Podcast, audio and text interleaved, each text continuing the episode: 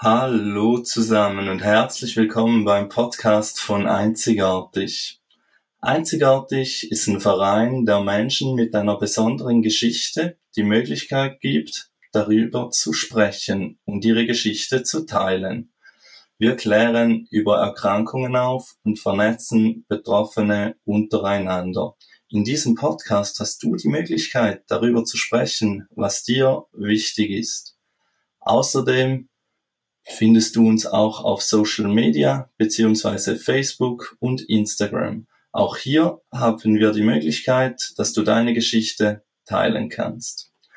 Zum Schluss noch eine Triggerwarnung. Es kann sein, dass in manchen Folgen über sensible Inhalte gesprochen wird. Darauf werden wir aber jeweils in den Beschreibungen hinweisen. Und nun viel Spaß beim Hören.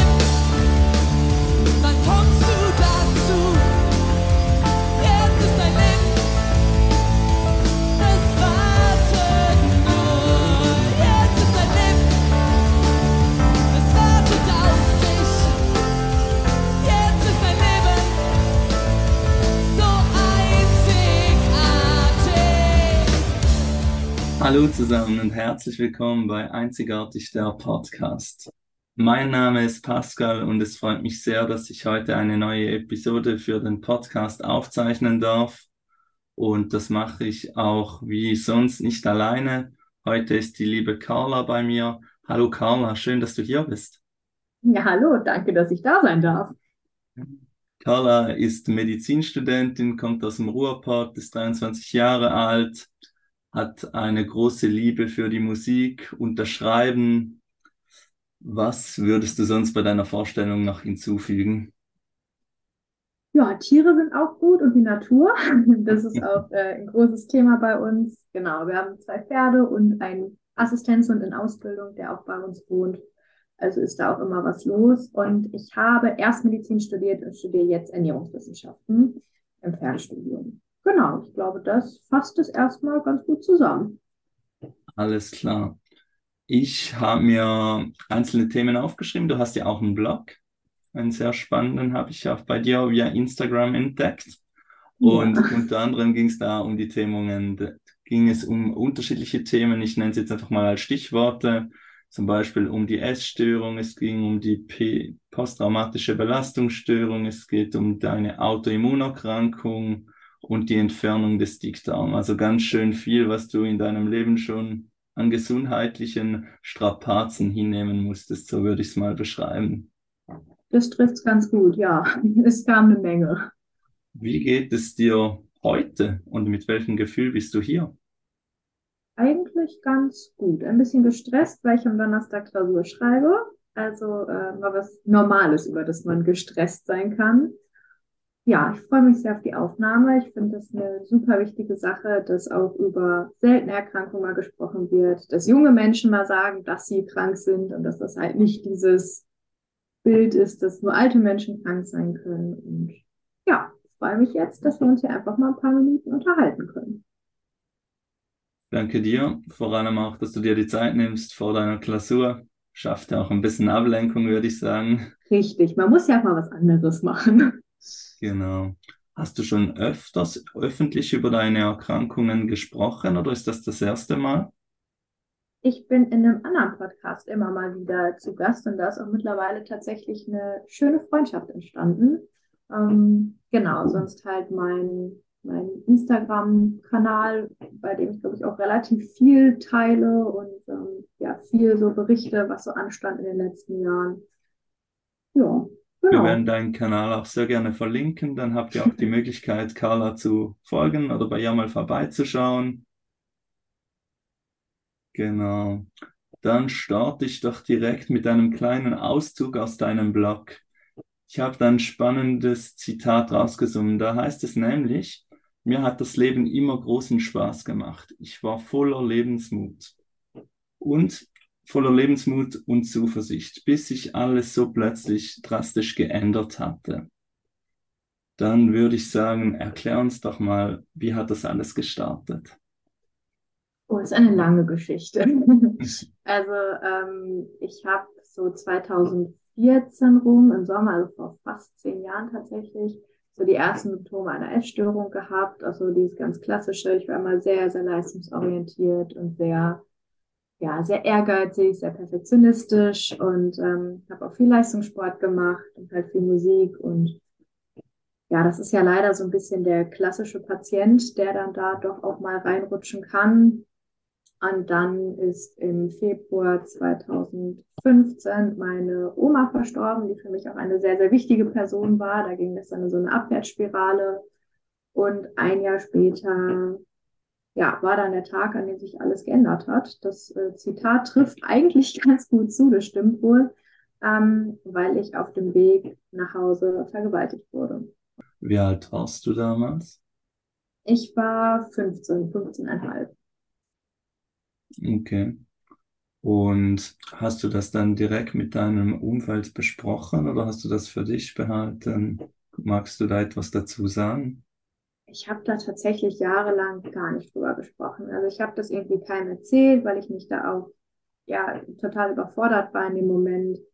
Ähm, mich irgendwie auch dafür total ja geschämt habe, obwohl ich jetzt rückblickend weiß, dass es dafür überhaupt gar keinen Grund gibt. Aber in dem Moment war das halt so, ich habe mich einfach so schmutzig gefühlt und so benutzt irgendwie und ähm, ja, konnte da einfach gar nicht drüber reden, obwohl ich ein Umfeld gehabt hätte, in dem ich drüber reden konnte oder hätte reden können.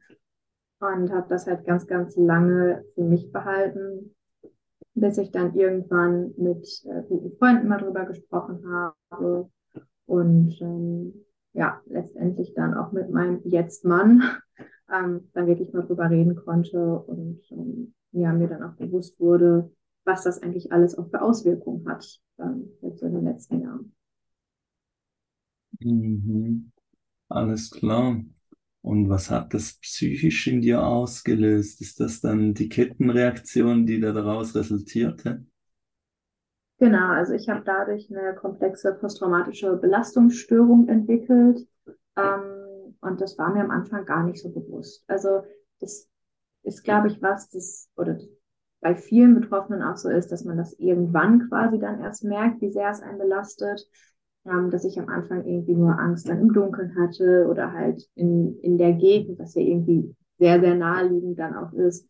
Dann fing das aber an, dass ich bestimmte Geräusche auch nicht mehr so gut abkonnte oder Gerüche oder Berührung und dass mich das halt immer mehr eingeschränkt hat und halt auch so weit gegangen ist, dass ich ähm, ja dissoziative Krampfanfälle habe. Das heißt, wenn diese Erinnerungen kommen, dass mein Körper quasi, mein Gehirn damit so überlastet ist und so überfordert, dass ich wirklich anfange zu krampfen. Ähm, genau, dass ich quasi das Gehirn da so ein bisschen vorschützen möchte in dem Moment. Und die sind in den letzten Jahren ja halt immer mehr geworden. Das hat zuvor vier, viereinhalb, fünf Jahren angefangen und ähm, das haben wir auch bisher noch nicht in den Griff bekommen. Wie sehen solche Krampfanfälle bei dir aus? Sind das so vergleichbar mit einem epileptischen Anfall oder kannst du uns mal einen Einblick geben? Ähm, ja, teils, teils. Also manchmal sind es sehr kleine Krampfanfälle in Anführungszeichen, dass irgendwie nur das Bein total zittert, die Hand zittert, ähm, so solche Geschichten. Ich aber halt von meiner Umwelt auch nichts mitbekomme. Oder so das, was die meisten sich wahrscheinlich unter einem Krampfanfall vorstellen, dieses generalisierte Krampfen, also wirklich dieser Ganzkörperkrampf nur halt mit dem Unterschied, dass bei einem epileptischen Anfall ja häufig irgendwie ein Zungenbiss ist oder so ein Initialschrei, offene Augen oder sowas. Das ist bei mir halt nicht. Also meine Augen sind geschlossen, aber ich krampfe ja auch oft mit dem ganzen Körper und teilweise halt auch deutlich, deutlich länger als so ein äh, epileptischer mhm. Anfall dann andauert. Bist du da ansprechbar?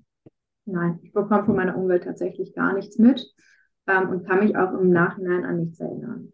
Und das ist so der Punkt, der es dann halt sehr schwierig macht, weil mhm. wir auch noch nicht wirklich was gefunden haben und nicht auf diesen Krampfanfällen halt rauszuholen. Also viele haben ja dann bestimmte Skills, mit denen sie arbeiten. Da hat bei mir bisher nicht viel funktioniert. Aber da sind wir momentan auf einem sehr guten Weg mit Jack, also mit einem Assistenzhund, der da sehr, sehr tolle mhm. Arbeit leistet. Genau. Hast du ein Notfallmedikament oder, oder was macht zum Beispiel dein Partner, wenn du jetzt in so eine Krampfphase gerätst? Der wartet erstmal. Also so ja. doof das klingt, aber er wartet erstmal, er redet mit mir, ähm, dass ich halt quasi, wenn ich dann irgendwann wieder so ein bisschen mehr bei mir bin, seine Stimme halt höre, ähm, ja, und wartet ab. Und wenn es halt zu lange dauert, wird halt irgendwann der Rettungsdienst auch alarmiert, weil mhm. man dann halt zu Hause in dem Moment halt nichts machen kann. Okay. Ja, vielen Dank für diesen sehr spannenden Einblick. Ich arbeite eben bei einer Epilepsieberatungsstelle. Ah, Deshalb cool. Ja. finde ich das ähm, ja ein interessantes Thema. Und vorweg, ich hatte in meiner Jugend sehr viele epileptische Anfälle und jetzt bin ich eben seit mehreren Jahren anfallsfrei. Und deshalb ist das so ein bisschen ein Herzensthema und fand ich sehr interessant, dir zuzuhören. Und wie gesagt, jetzt bin ich Projektleiter in der Schweiz bei EpiSwiss. Das ist ein Epilepsieverein und Verband, wo ich gerne meine Erfahrungen teile und Betroffene und Angehörige dabei unterstütze. Genau. Auch sehr, sehr spannend. Ja, cool. Na gut, zurück zu dir. genau. Dann waren wir genau bei hast du jetzt erzählt eben von deinen, von deinen Krampfanfällen und wenn wir dann nochmal ein bisschen zurückgehen, wir waren ja quasi bei deinem, bei deinen 15 Jahren, wo du nach der Vergewaltigung ja den Weg zurückfinden musstest. Was ist da noch passiert, so nach diesem Zeitraum? Oder wie ging es da weiter? Erst war erstmal so ein, so ein Überlebensding. Also irgendwie war diese ganze Lebensfreude so von heute auf morgen wirklich weg. Also die hatte ja davor schon stark gelitten durch die Essstörung, aber das war ähm, ja halt einfach nur so ein Funktionieren. Man hat irgendwie den Tag gemeistert und dann kam der nächste Tag. Das war halt so ein, so ein Endlos-Zirkel und so ein Kreislauf und ja, einfach so eine, so eine krasse Überforderung auch. Und ähm, ja, es kam halt vermehrt auch Suizidgedanken und es kam halt auch zu einem Suizidversuch dann in dem Moment. Und ja, es war eine sehr, sehr düstere Zeit, muss man sagen. Ähm, Wie alt warst du da? Ja. War das auch mit 15, 16? Genau, das war alles in dem Zeitraum. Ähm, ja, so 15, 16. Genau. Und wie ging es da parallel weiter mit Schule? Konntest du die normal besuchen oder wurdest du da rausgenommen in der, dem Zeitpunkt? Ich bin tatsächlich ganz normal weiter zur Schule gegangen. Also das ist so was, das ich auch jetzt noch habe. Ich funktioniere sehr, sehr lange, was glaube ich nicht immer unbedingt die gesündeste Variante ist, aber ähm, ich schaffe es erstmal ganz schön lange, alles weiter zu machen und aufrechtzuerhalten und braucht das auch in einem gewissen Rahmen. Aber man beschäftigt sich dann natürlich auch nicht so mit dem, was eigentlich gerade los ist. Also ich bin normal weiter zur Schule gegangen und ähm, habe auch weiterhin Sport gemacht und Musik und habe quasi mein Leben so gut es ging halt weitergeführt, ähm, aber halt nicht mehr mit dieser Leichtigkeit, also nicht mehr mit dieser Freude, die davor mal da war. Es war halt alles so ein bisschen bedeutungslos plötzlich. Ja. Und hattest du da medizinische Hilfe in Anspruch genommen, beziehungsweise psychologische Unterstützung? Ich bin irgendwann nach so ein paar Wochen bin ich zu einer Beratungsstelle, zu so einer Hilfestelle gegangen für junge Frauen und ähm, weil ich einfach so ein ganz komisches Gefühl hatte. Und dann ähm, ist man da halt beraten worden, was so die nächsten Schritte sind und ähm, genau, dann ist halt auch in dem Rahmen eine Ultraschalluntersuchung gemacht ein Schwangerschaftstest und dann hat sich halt auch herausgestellt, dass ich ähm, schwanger bin durch die Vergewaltigung. Und das war so ein Moment, in dem dann alles auch zusammengebrochen ist, weil man irgendwie so mit ja, 15, 16 ich mir persönlich das Leben zumindest ganz, ganz anders auch vorgestellt hatte. Und ähm, genau, bin da aber erstmal sehr, sehr gut auch betreut worden und aufgefangen worden und ähm, ja, habe mich daher das erste Mal dann geöffnet. Und wir haben halt gemeinsam überlegt oder ne, wir uns ein bisschen die Optionen aufgezeigt, was da jetzt so die nächsten Schritte sein könnten. Und es war wirklich so ein innerer Kampf. Möchte ich das Kind behalten? Möchte ich das nicht? Kann ich dem Kind überhaupt was bieten mit 15, 16? Ähm, was macht das dann mit meinem Leben? Und habe mich dann im Endeffekt ja, dafür entschieden, die Schwangerschaft abzubrechen. Ähm, und glaube auch, dass das rückblickend eine absolut vertretbare Entscheidung war. Aber es ist mir wahnsinnig schwer gefallen und das ist auch heute noch was, ähm, ja, das mich noch begleitet und belastet. Also das ist schon irgendwie was, wo man sich ja doch immer mal wieder fragt, hm, hätte ich es nicht doch mhm. hinbekommen. Jetzt rückblickend weiß ich, es hätte wahrscheinlich alles funktioniert. Ich hätte auch ein Umfeld gehabt, das damit äh, gut umgegangen wäre. Aber in dem Moment konnte ich das persönlich einfach nicht. Mhm. Hast du den Menschen denn gekannt, der dir das angetan hat? Nein, tatsächlich nicht. Also ich habe den vorher nie gesehen. Das Problem ist, ich bin auch nachtblind. Das heißt, ich habe in dem Moment auch einfach nichts gesehen. Ähm, aber soweit ich weiß, war das ein vollkommen Fremder für mich. Also nicht, dass ich den irgendwie vorher kannte, danach auch nie wieder gesehen habe. Mhm. Das war halt einfach ja, Pech. Okay. Und wie lief das weiter mit dieser psychologischen Beratung oder Begleitung? Hast du das ähm, nur über diesen Zeitraum oder über die letzten Jahre bis heute? Kannst du uns da einen Einblick geben? Hatte ich tatsächlich nur über den Zeitraum und habe dann ein paar Jahre später nochmal angefangen mit einer psychiatrischen Behandlung auch ähm, bin aber momentan da mehr oder weniger auf mich alleine gestellt. Also ich weiß, dass ich gerne nochmal Traumatherapie machen möchte und das wirklich von Anfang an aufarbeiten will, aber bin da auch gerade ganz ehrlich, auch zu mir ehrlich, dass ich gerade einfach nicht die Kapazitäten dafür habe. Also ich möchte jetzt gerade mich auf mein Studium konzentrieren, mein Studium erstmal abschließen und mir dann nochmal die Zeit auch dafür nehmen. Und das weiß ich auch, dass das wichtig ist. Ähm, nur jetzt gerade fehlt da einfach die, die Energie. Und ähm, es ist halt auch einfach wahnsinnig schwierig, einen Therapeuten zu finden. Also mhm. gerade Traumatherapie ist, ist wirklich schwierig. Man hat unfassbar lange Wartezeiten. Und das ist einfach eine Hürde, muss man noch dazu sagen. Mhm. Ja. Und wenn wir da mal noch, eben, wir haben ja über unterschiedliche Diagnosen oder zu Beginn gesprochen und versuchen so ein bisschen der Zeit nah mitzugehen, oder wie nennt man das? Quasi ein bisschen chronologisch, ähm, was sich parallel so ereignet hat an diesen Diagnosen. Eben, du hast von der Essstörung erzählt, die du vor allem in den jungen Jahren hattest. Wie es das heute ist, die jetzt eigentlich wie weg? War das einfach so in der Jugend? Oder? Die ist tatsächlich immer noch da. Also sie ist nicht weg. Man lernt irgendwann so ein bisschen mhm. besser damit umzugehen. Es ist immer noch belastend. Jeder findet, glaube ich, so ein bisschen seinen Weg irgendwann. Ich weiß, dass ich auch da noch mal dran muss. Das korreliert aber halt auch ganz, ganz stark mit der PTBS. Also das eine bedingt das andere. Und ich habe die Hoffnung, dass wenn diese ganze Traumageschichte mal aufgearbeitet wird, dass ich dann auch in der, der Essstörungshinsicht ähm, ein bisschen besser dann wieder dastehe. Aber man, man findet so seinen Weg. Mhm. Hast du einen Tipp, wie man mit der Essstörung umgehen kann oder wenn man in einer ähnlichen oder in derselben Situation wie du ist? Ich glaube, das Erste ist, dass man ehrlich zu sich selbst sein muss. Dass man einfach sich selbst eingesteht, man hat ein Problem. Das ist so das Allerschwierigste eigentlich, wenn man das erstmal wegschiebt und von allen sich erstmal bedrängt fühlt und hintergangen fühlt und verraten fühlt und das dann irgendwann zu realisieren, dass ich da ein Problem habe, hat mir schon mal ganz viel gebracht. Ähm, und dann auch zu sehen, dass die anderen, also meine Eltern, meine Freunde, mir nichts Böses wollen, sondern sich Sorgen um mich machen und für mich da sein wollen. Ähm, war nochmal so der zweite wichtige Schritt und sich dann halt immer wieder klar zu machen, das ist gerade nicht die Situation, die ich gerne haben möchte. Ich muss daran arbeiten.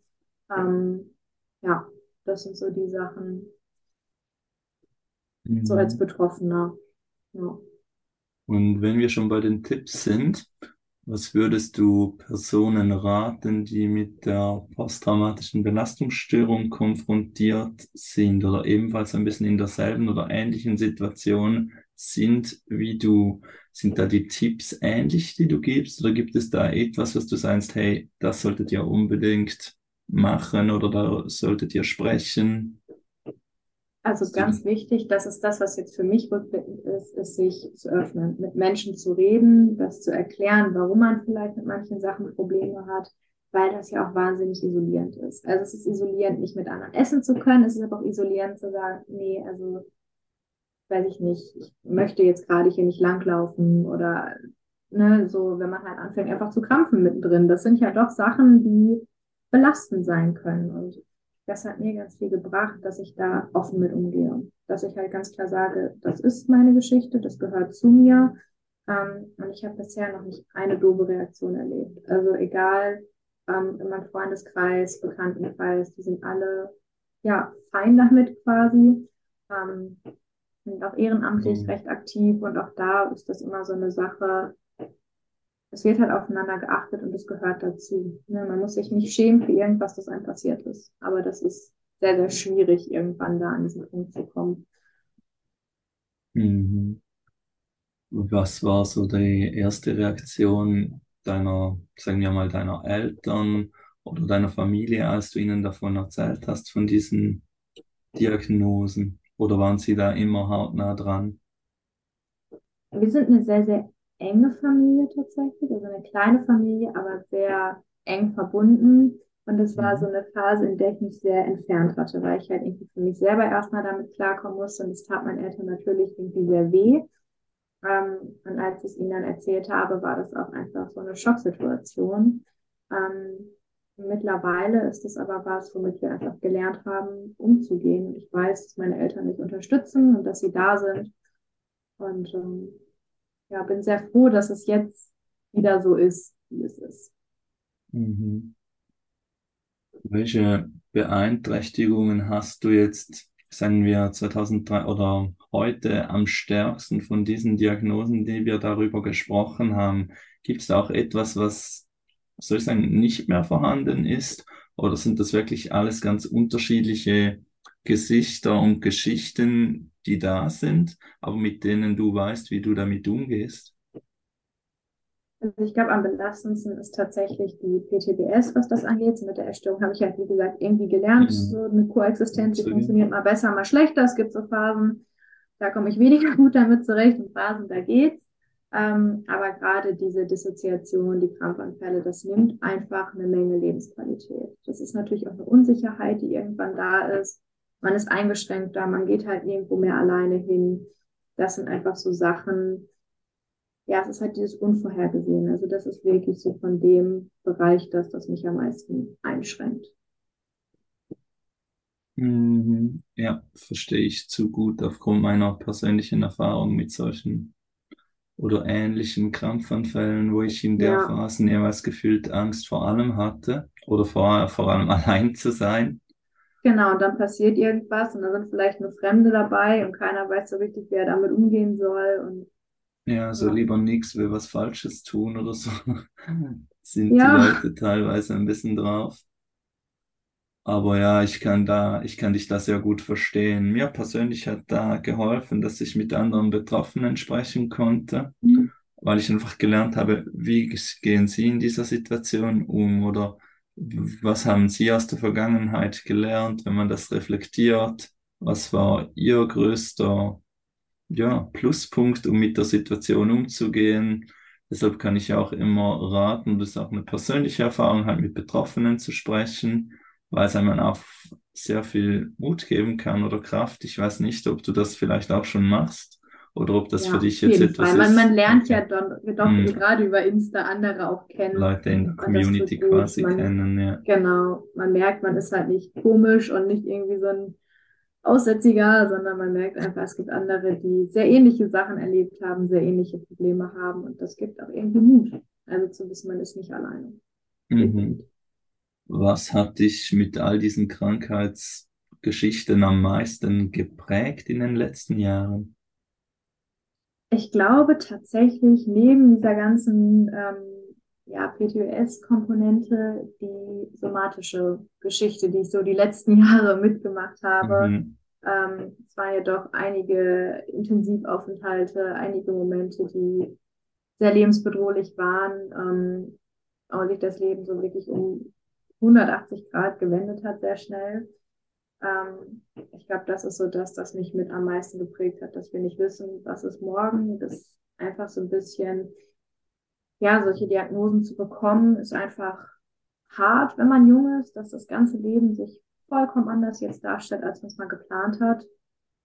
Und dann aber auch zu merken, es ist trotzdem gut. Also mein Leben ist so anders, als ich es mir vorgestellt hätte, mit Stoma und Sauerstoff und Port und was auch allem, aber es ist gut. Ich habe immer noch ein gutes Leben. Ich habe eine tolle Familie und Freunde, die Pferde, Jack, mein Mann. Also es sind einfach ganz viele gute Sachen trotzdem und dass man das so ein bisschen sieht. Das hat mich Mhm. echt, echt verändert auch. Mhm. Vielen Dank auch für diesen interessanten Einblick, würde ich es mal so formulieren. Genau. Gibt es ein Thema oder ein Krankheitsgebiet, worüber wir jetzt noch nicht gesprochen haben, wo du findest, mal, da sollten wir unbedingt mal noch uns austauschen darüber? Ja, wir hatten ja bisher so die ganze psychiatrische Ecke. Ähm, Genau. genau, das war ja so, so, so ein großer Block jetzt.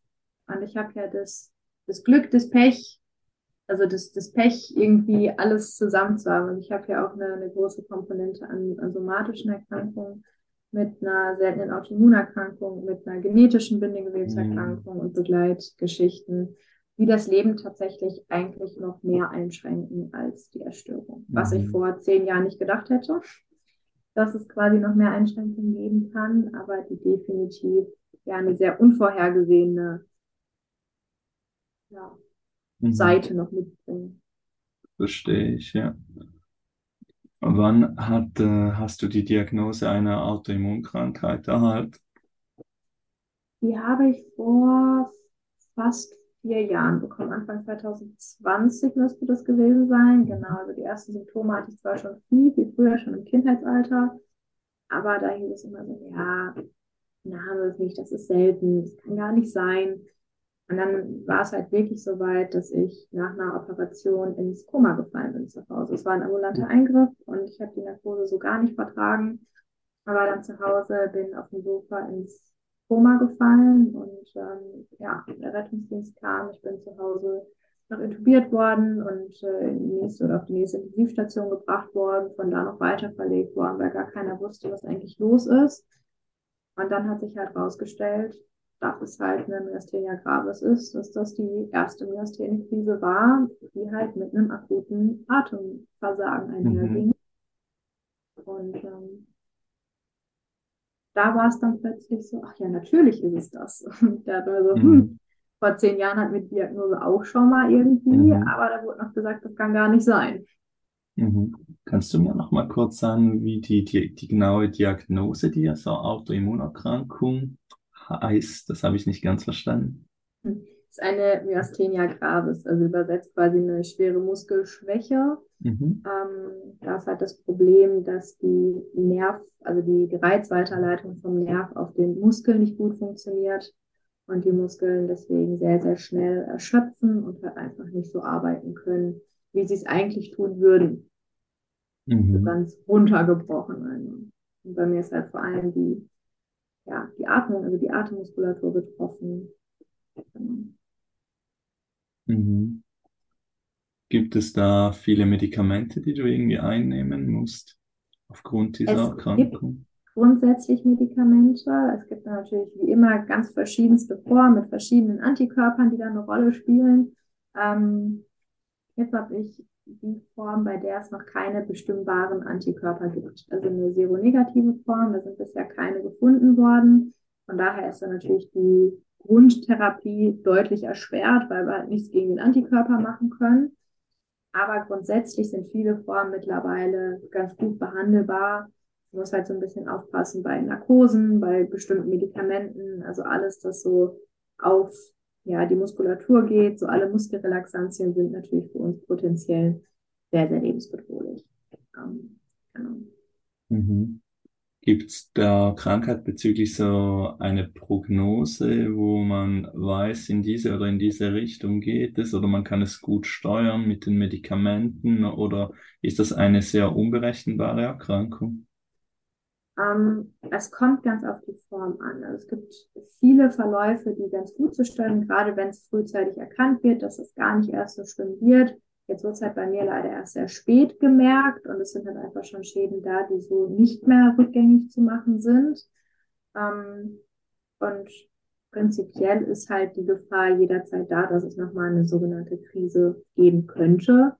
Ähm, also Prognose ist einfach schwierig zu sagen. Ich bin relativ weit fortgeschritten, aber es ist jetzt die letzten zwei, drei Jahre hat es sich dahingehend zumindest nicht weiter verschlimmert, sodass ich einfach hoffe, dass wir den Stand jetzt noch tausend Jahre oder sowas einfach halten können. Ja, kann ich sehr gut nachvollziehen aus eigener Erfahrung. Genau, wenn man mit solch einer schwierigen Diagnose konfrontiert ist.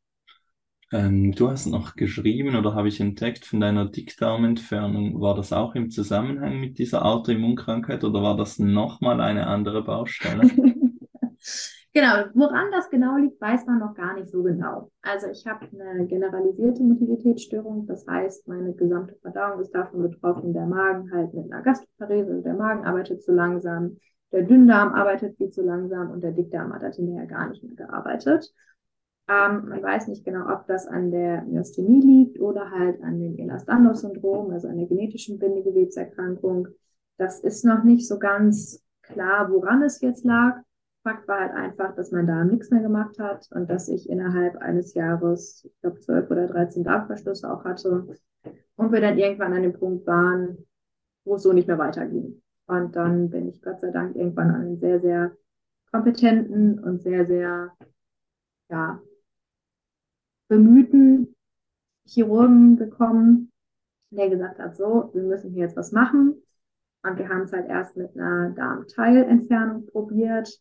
Das hat allerdings leider nichts gebracht und dann wurde mein Dickdarm halt einmal komplett entfernt und ich habe einen Dünndarmstoma bekommen und seitdem lebe ich deutlich, deutlich besser. Also klar, der Rest arbeitet immer noch zu langsam und immer noch, immer mal wieder auch nicht, aber ähm, ich habe viel, viel mehr Lebensqualität seitdem. Mhm. Und wie lange ist das jetzt schon her?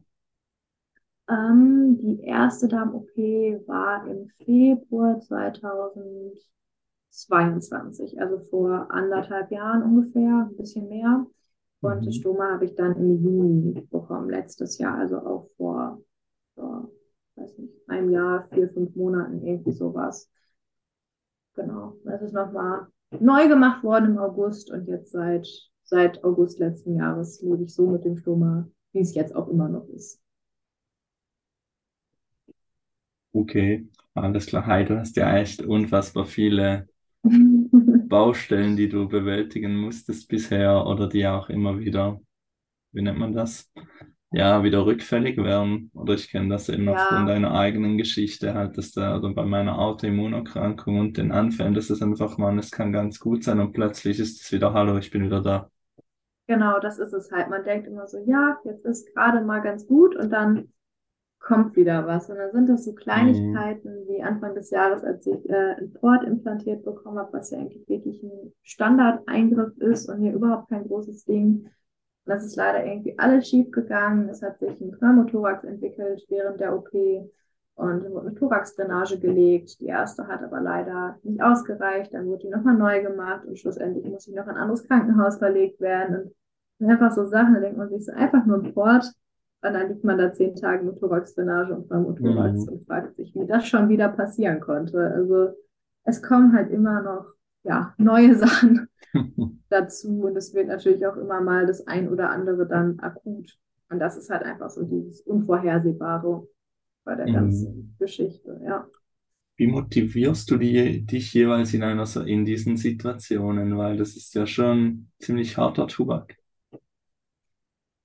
Ich habe irgendwie für mich ähm, den Deal mit mir selber gemacht, dass ich so ein oder zwei Tage einfach alles an Gefühlen mal zulasse und wenn ich die ganze Welt dann kacke finde, dann ist das zwei Tage lang so und dann verkrieche ich mich da zwei Tage irgendwie in meinem Loch und dann geht das Leben weiter. Das ist halt was, das ich für mich festgestellt habe, das funktioniert. Ich muss die Gefühle zulassen, ich kann es halt nicht alles immer nur verdrängen, aber das Leben geht immer weiter. Und das ist ähm, ja so ein bisschen das, was mich da antreibt, dass ich weiß, grundsätzlich ist es ein gutes Leben, grundsätzlich wartet noch ganz viel, hoffentlich ganz viel Tolles auf mich. Ich mag mein Leben, wie es ist und ich möchte leben. Und das ist, glaube ich, auch so der größte Punkt, der sich geändert hat von der 16-jährigen Carla zu heute, dass ich einfach wieder Bock aufs Leben habe. Und ja, dass man halt weiß, es ist halt alles temporär. Also Mhm. kein Weg ist irgendwie steil geradeaus, sondern es ja, gibt immer mal so Schwankungen und immer Abbiegungen, aber es wird auch alles irgendwann wieder besser. Das hilft mir zumindest ganz gut. Mhm. Glaubst du, Menschen würden anders mit dir umgehen, wenn du deine Erkrankungen nicht hast? Ich glaube schon, ja. Also bei mir sieht man es natürlich auch einfach. Also Mm, Sauerstoff kann man jetzt irgendwie nicht klar, verstecken. klar. Stoma schon, aber auch da sieht man den Beutel ja relativ äh, Mm, häufig dann einfach mal irgendwie dann unterm Pulli hervor oder so. Gerade jetzt der Hund, der hat eine Kenndecke an, auch den erkennt man. Ich glaube, viele gehen, wenn sie mich nicht kennen, erstmal deutlich vorsichtiger mit mir um. mhm, Aber ich würde so behaupten, meine Freunde und so mein direktes Umfeld behandelt mich tatsächlich so, wie sie mich sonst auch behandeln würden. Also es wird natürlich schon darauf geachtet, dass ich irgendwie nicht tausend Treppenstufen steigen kann, dass mhm, ich äh, jetzt nicht durch die Gegend rennen kann, keine schweren Sachen tragen kann oder so. Aber so grundsätzlich machen wir halt Sachen genauso. Es ist dann halt ein bisschen angepasst, aber ja, also ich weiß mhm, auch, dass meine beste Freundin mich dann im Rollstuhl irgendwie durch die Gegend schiebt und dann ist auch in Ordnung. Also mhm. das Ja. habe ich aber auch ein, ein sehr, sehr gutes Umfeld, was das angeht. Was hast du durch deine, durch deinen vielen Erfahrungen in diesen schwierigen Situationen am meisten gelernt? Ich glaube, dass man einfach so ein bisschen mehr im Moment lebt. Das, das klingt jetzt so doof, weil ich immer so dieses höher, schneller, weiter und irgendwie, äh, ich wollte so ganz viel erreichen und dann irgendwie gesehen habe, worauf es wirklich ankommt und dass es einfach auch mal gut ist, zu machen und zu leben und dass man halt, ja, ehrlich ist, dass man zu sich selber dann auch ehrlich ist und sich irgendwie so das Umfeld sucht, das man gerne Mhm, haben möchte und ja, Sachen vielleicht auch einfach mal macht und nicht immer nur Angst hat vor dem, was da vielleicht morgen draus resultiert oder übermorgen. Das heißt jetzt nicht, dass ich irgendwie, weil ich nicht total leichtsinnig lebe, aber dass man halt nicht mehr die nächsten 30 Jahre plant, sondern erstmal vielleicht die nächsten 30 Tage. Und ähm, klar auch langfristige Ziele und Wünsche hat, aber ja nicht mehr nur für die Zukunft lebt, sondern auch für das Jetzt. für den Moment, ja. Ja, Bin gerade am Schauen, über welches Thema wir noch nicht gesprochen haben. Ich glaube, so krankheitstechnisch würde ich sagen, sind wir ziemlich durch. Hast du noch ein Thema, wo du findest, hey, stopp, da haben wir noch nicht darüber gesprochen? Glaube, wir haben einmal den Rundumschlag gemacht, so ganz grob einmal alles angerissen. Ähm, genau, also was, was mir irgendwie immer noch wichtig ist dabei, das Leben ändert sich total als junger Mensch, wenn man krank ist. Jetzt bin ich ja jemand, der relativ spät in Anführungszeichen erst krank geworden ist. Also es war ja nicht so, dass ich irgendwie schon als kleines Kind diese ganzen Einschränkungen hatte, sondern es kam ja erst so in der Jugend und dann so im jungen Erwachsenenalter. Und ich glaube, was für mich am schwierigsten war, ist damit umzugehen, dass mein Leben anders ist. Dass es ganz anders ist als alle Pläne, die ich mal gemacht habe. Und das war, glaube ich, für mich das Schwierigste. Also nicht zu akzeptieren, ich bin jetzt krank, sondern zu akzeptieren, ich kann ganz vieles nicht so machen, wie ich es eigentlich machen wollte. Und dass man da vielleicht so ein bisschen auch das Bewusstsein hat, wenn man vielleicht auch jemanden in seinem Umfeld hat, der irgendeine Diagnose bekommt, ähm, ja, dass man da so ein bisschen das im Hinterkopf hat, dass das Leben doch mal ganz anders geplant wurde und dass es für diese Person auch wahnsinnig schwierig sein kann, dann damit umzugehen und dass so ein, ja, wird schon alles irgendwie Mhm. nicht in jedem Moment immer hilfreich ist. Ja, kann ich gut ähm, nachvollziehen, diese Ansicht. Ich find's, bin sehr beeindruckt von dir, wie du, ich meine, du bist ähm, äh, Jahrgang 2000 müsstest du sein oder 23 Jahre Genau, ja. und wäre zum Glück so einfach zu rechnen. Genau. Das ist Ähm, gut, oder? Also das war wirklich eine, eine sehr, sehr, ein sehr guter Zufall. ja, ja, mein Bruder ist auch 2000er Jahrgang. Hilft beim Rechnen, genau. Jeden was ich sagen wollte, ich bin äh, sehr beeindruckt, wie reflektiert du auch so zurückschaust auf diese Geschichte, weil eben der Umgang mit deiner Krankheit einfach auch eine unfassbare Herausforderung ist, oder jetzt nicht nur mit deiner Krankheit oder eben auch mit den Geschehnissen, die du erlebt hast. Und für das finde ich, wenn man dir so zuhört oder du eben so offen sprichst, bin ich sehr beeindruckt von dir.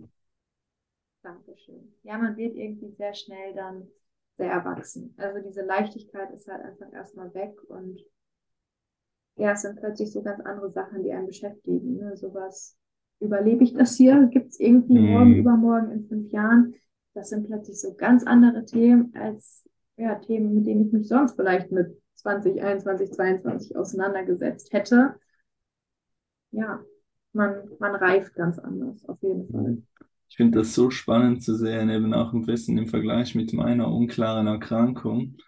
Das, was du zuvor gesagt hättest, genauso wiedergegeben, dass so die Unbeschwertheit irgendwie weg ist.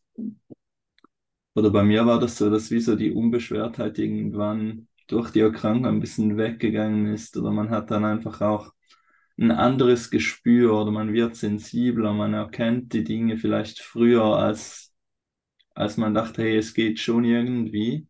Und ich finde das unfassbar spannend zu hören und bin auch sehr zuversichtlich, dass Leute dir unfassbar dankbar sind, welche diese deine Geschichte lesen oder hören werden, dass du bereit bist, deine Geschichte zu teilen und damit einfach auch Betroffenen helfen und Mut zusprechen wirst.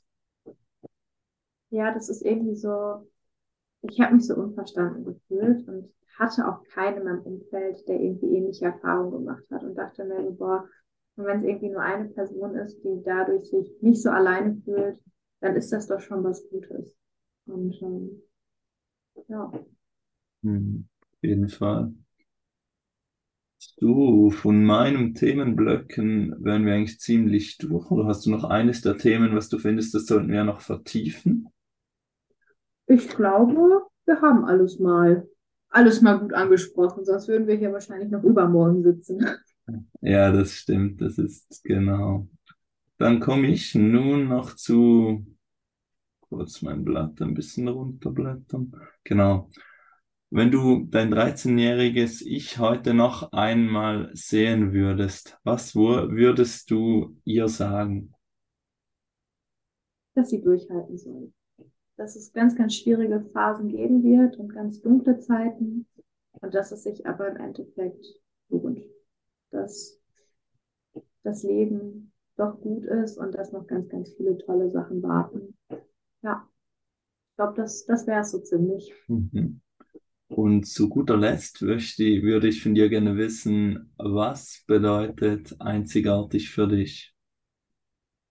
Ich glaube, dass jeder sein Päckchen hat, dass jeder seine Geschichte hat, dass jeder ja der Mensch ist, der er ist, durch Erfahrungen, die er gemacht hat, durch Situationen, die er erlebt hat und dass wir alle irgendwas mit uns tragen, das man vielleicht auch gar nicht unbedingt sieht und das uns aber genau das zu der Person macht, die wir sind. Ich denke, das ist ein sehr, sehr, sehr schönes Schlusswort. Von meiner Seite her ist das gewesen. Ich möchte mich im Namen des gesamten Teams von Einzigartig bei dir bedanken für die Zeit, für deine Offenheit. Ich fand es, wie bereits erwähnt, ein sehr angenehmes Gespräch und wünsche dir alles Gute. Vielen Dank. Danke, dass ich dabei sein durfte. Es hat mir wieder großen Spaß bereitet. Und ähm, ja, Und wenn auch du da drauf, wenn ihr zuhört und sagt, hey, ich möchte meine Geschichte auch mal erzählen, dann würden wir uns sehr über eine Nachricht von euch freuen. Ihr könnt uns entweder via Instagram schreiben oder einfach direkt eine E-Mail an hallo at einzig-art-ich.org oder wie gesagt über Social Media, da könnt ihr uns auch einfach direkt anschreiben. Das ist kein Problem. Genau, da würden wir uns sogar sehr darüber freuen. Gut, dann wünsche ich euch allen einen schönen Tag und danke dir nochmal, Carla, für die Zeit und wünsche dir alles Gute. ich danke dir, wünsche ich Bis dir bis auch. zu den Sternen so weit, sie die Wolken verdrängt und nicht weniger bleibt als das Licht. Helligkeit, die dich aufblicken lässt und du weißt, es ist Zeit. Zeit für alles, was kommt, für das Leben, die Liebe, für den Rest, den Rest deines Lebens.